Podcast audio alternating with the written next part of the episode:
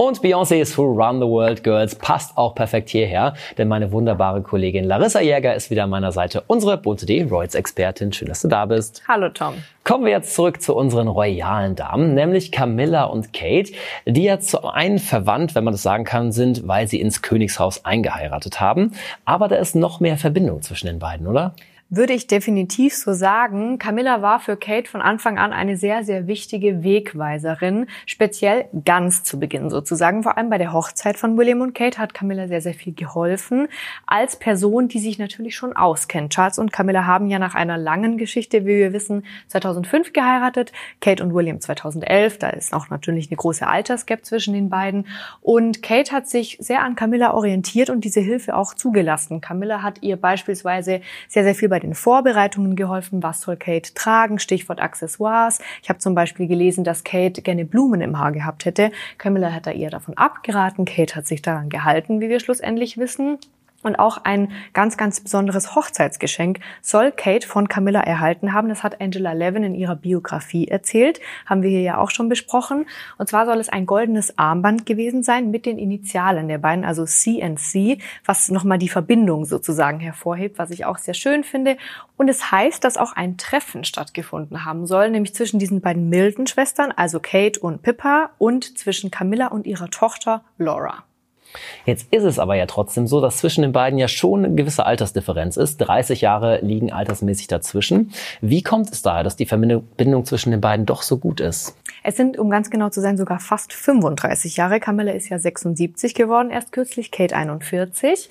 Sie haben tatsächlich sehr, sehr viele Gemeinsamkeiten, um ganz einfach, das ganz einfach auszudrücken. Kate und Camilla kommen beide aus einer Familie, die sehr, sehr stabil war, die in sich sehr, sehr zusammengerückt war. Also sie haben sozusagen feste Wurzeln, ein festes Fundament mitbekommen. Sie lieben beide die Landschaft, ganz abseits des Medienrummels in Gummistiefeln, lange Spaziergänge zu machen. Sie lieben Hunde. Sie sind beide mit Hunden aufgewachsen und sie lieben Kunst und es soll auch wohl so sein, dass Kate und Camilla sehr oft abseits der Kameras gemeinsam Ausstellungen besuchen. Manchmal ist Charles wohl noch dabei, William nicht, weil er überhaupt gar kein Interesse an Kunst hat, aber Camilla hat ein großes Interesse an Kunst und auch an Literatur und Kate fotografiert, wie wir wissen, ja auch selbst.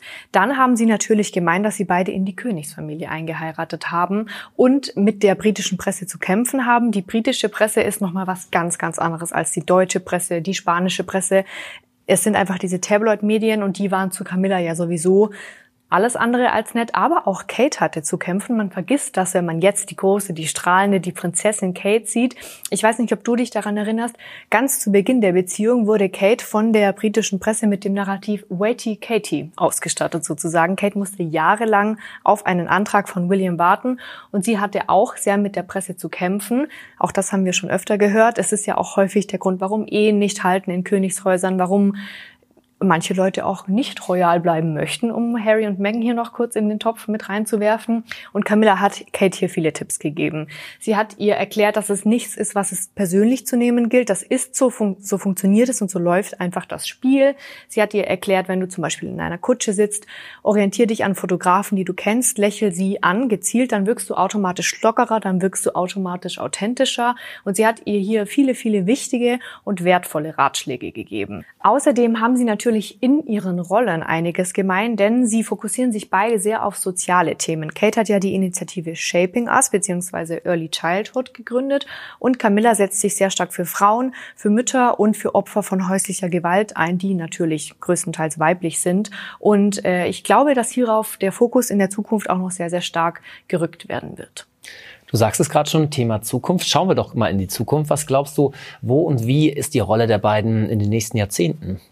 Ich glaube, dass wir Kate und Camilla sehr häufig sehen und vor allem sehr häufig gemeinsam sehen werden. Sie wissen beide, was das Ziel sozusagen ihrer, ihrer Rolle im Königshaus ist, nämlich in allererster Linie ihre Männer zu unterstützen, also König Charles und Prinz William. Aber sie sind beide gar nicht der Typ unbedingt dafür, der einfach nur brav daneben steht und winkt und lächelt. Sie möchten sich verwirklichen in dieser Rolle, denn diese Rolle bringt schon sehr, sehr viele Einschränkungen mit sich mit. Es gibt ein strenges Protokoll, an das man sich zu halten hat und innerhalb dieses Protokolls, innerhalb dieses Rahmens möchten sich Kate und Camilla aber ganz einfach verwirklichen. Sie möchten glücklich sein, sie möchten sich austoben und sie möchten natürlich auch, wie jeder andere Mensch, gesehen und anerkannt werden. Kate und Camilla sind Royals für das Volk, aber auf der anderen Seite sind sie auch Royals aus dem Volk. Und genau das macht sie so authentisch. Und vor allem Kate ist ein absolut perfektes Beispiel dafür, wie man die Herzen des Volkes gewinnen kann. Beispielsweise, sie hat schon sehr oft Klavier gespielt. Beim BBC-Konzert hat sie sich ans Klavier gesetzt, sie hat sich auch beim Eurovision Song Contest ans Klavier gesetzt. Kate weiß ganz genau, wie sie mit Menschen umgehen muss. Sie weiß ganz genau, wie sie Emotionen hervorrufen kann. Wenn es zum Beispiel Kinder sind, die irgendwie mit ihr sprechen, beugt sie sich immer sofort herunter. Das ist etwas, was ein Royal eigentlich nicht tut, denn wenn, dann hat man zu einem Royal aufzuschauen. Aber hier bricht sie sehr oft mit dem Protokoll, wenn sie sich davon erhofft, dass irgendwelche Emotionen transportiert werden können. Was wir auch gesehen haben, dass Kate in letzter Zeit auffällig oft sehr, sehr erschwinglichen Schmuck trägt. Zum Beispiel in Wimbledon hat sie Ohrringe getragen, die haben keine 50 Pfund gekostet. Sie hat ein goldenes Armband getragen, das hat keine 120 Pfund gekostet.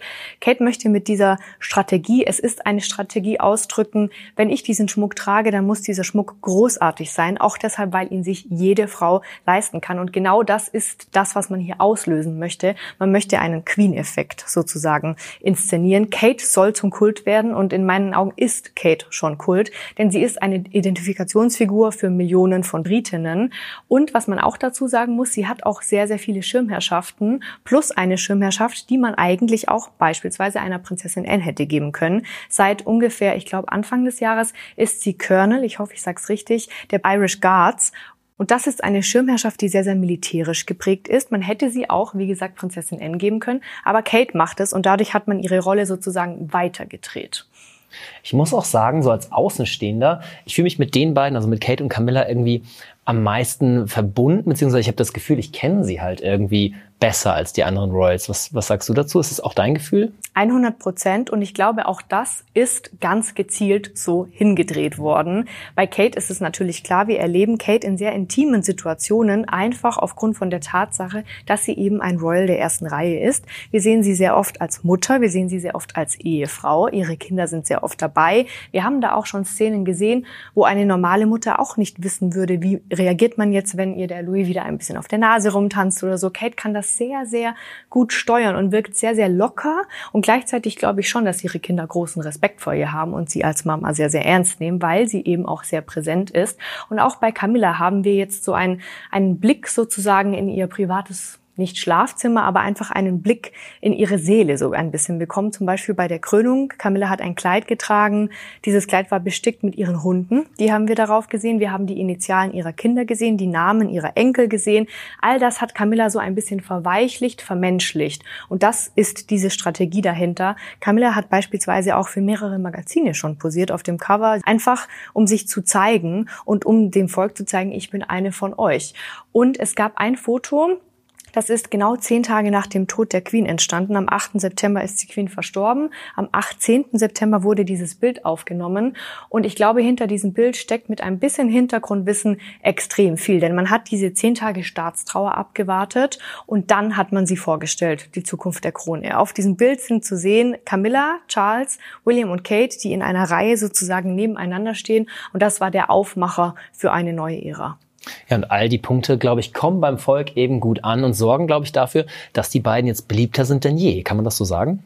Ich würde schon sagen, dass man das so sagen kann. Bei Camilla ist dieses Wort beliebter denn je recht schwierig, denn Camilla war noch nie wirklich beliebt, aber ich glaube, sie wird immer beliebter und Gerade bei der jungen Generation habe ich das Gefühl, dass schon ein Umdenken stattfindet. Kate ist sowieso, wie gesagt, Kult. Alle lieben Prinzessin Kate. Und bei Camilla habe ich gerade bei der Beerdigung der Queen mit sehr, sehr vielen jungen Britinnen und Briten gesprochen. Und da ist die Zustimmung schon deutlich größer als bei der älteren Generation. Ich glaube, dass dieses Team Diana, dass dieser Team Diana-Gedanke da nicht mehr ganz weggehen wird was so ein bisschen die Krux in der Geschichte ist. Denn einerseits ist die ältere Generation sehr, sehr pro Monarchie, aber eben kontra Camilla. Und die jüngere Generation, die sympathisiert schon durchaus mit Camilla, stellt aber wiederum das Konzept der Monarchie in Frage. Das heißt, es ist eine schmale Gratwanderung, wo man jetzt eben aufpassen muss. Und das haben wir beispielsweise auch bei der schottischen Krönung gesehen. Es war ja keine Krönung an sich, sie war im Juli. Charles hat die schottischen Kronjuwelen erhalten. Und die Royal Family hat das natürlich schlau gemacht. Sie haben Fotos gepostet auf Instagram, auf Twitter die natürlich Freude ausstrahlen, Zustimmung ausstrahlen. Aber ich war nicht vor Ort, aber ich habe mir den Livestream angeschaut. Die Anzahl der Antimonarchisten war viel, viel größer als die Anzahl der der Monarchisten, der Zustimmer, der Supporter der Monarchie. Und hier muss die Royal Family jetzt wirklich irgendwie die Kurve kriegen, auch im Stichpunkt äh, Commonwealth, denn sie müssen, sie müssen dieses Konzept, wie gesagt, zeitgemäß halten. Und ich glaube, gerade in diesem Punkt werden Kate und Camilla immer, immer wichtiger. Und dazu kommen natürlich noch die ein oder anderen kleinen Problemchen, mit denen die Royals natürlich in Großbritannien noch zu kämpfen haben. Stichwort Harry und Meghan zum Beispiel oder Fogmore Cottage. Sind ein paar Kleinigkeiten, die sich aber summieren auf eine Menge an größeren Problemen, die da natürlich sind. Wie sieht's damit aus? Also was hat vor allem Camilla und Kate, was können sie da ausrichten? Ich glaube, gerade im Hinblick auf diese Dynamiken, die oft auch schief gelaufen sind, wir haben es in Harrys Biografie Spare äh, deutlicher denn je lesen können, genau hier muss eine Sympathie auch nach außen entstehen. Nicht nur eine Sympathie zum Volk, mit dem Volk, sondern eben auch eine Sympathie zwischen Kate und Camilla, gerade weil es mit Meghan nicht funktioniert hat. Und ich weiß nicht, ob du dich erinnern kannst, in der Netflix-Doku hatte Megan erzählt, dass es strengstens verboten war, die gleiche Farbe wie die Queen zu tragen. Nicht derselbe Schnitt, nicht die gleiche Farbe. Sich, man sollte sich komplett zurückhalten modisch. Deshalb hat Megan übrigens auch laut eigener Aussage immer beige oder Nude-Töne getragen.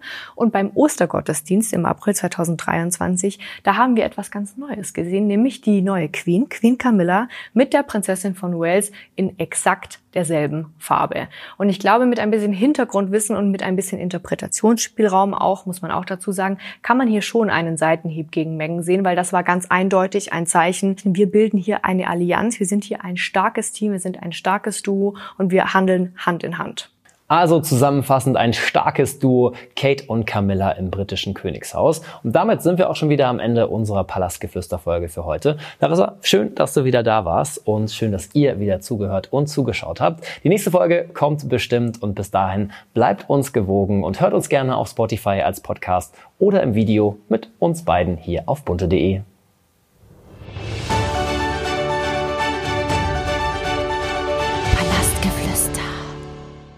auch, muss man auch dazu sagen, kann man hier schon einen Seitenhieb gegen Mengen sehen, weil das war ganz eindeutig ein Zeichen. Wir bilden hier eine Allianz, wir sind hier ein starkes Team, wir sind ein starkes Duo und wir handeln Hand in Hand.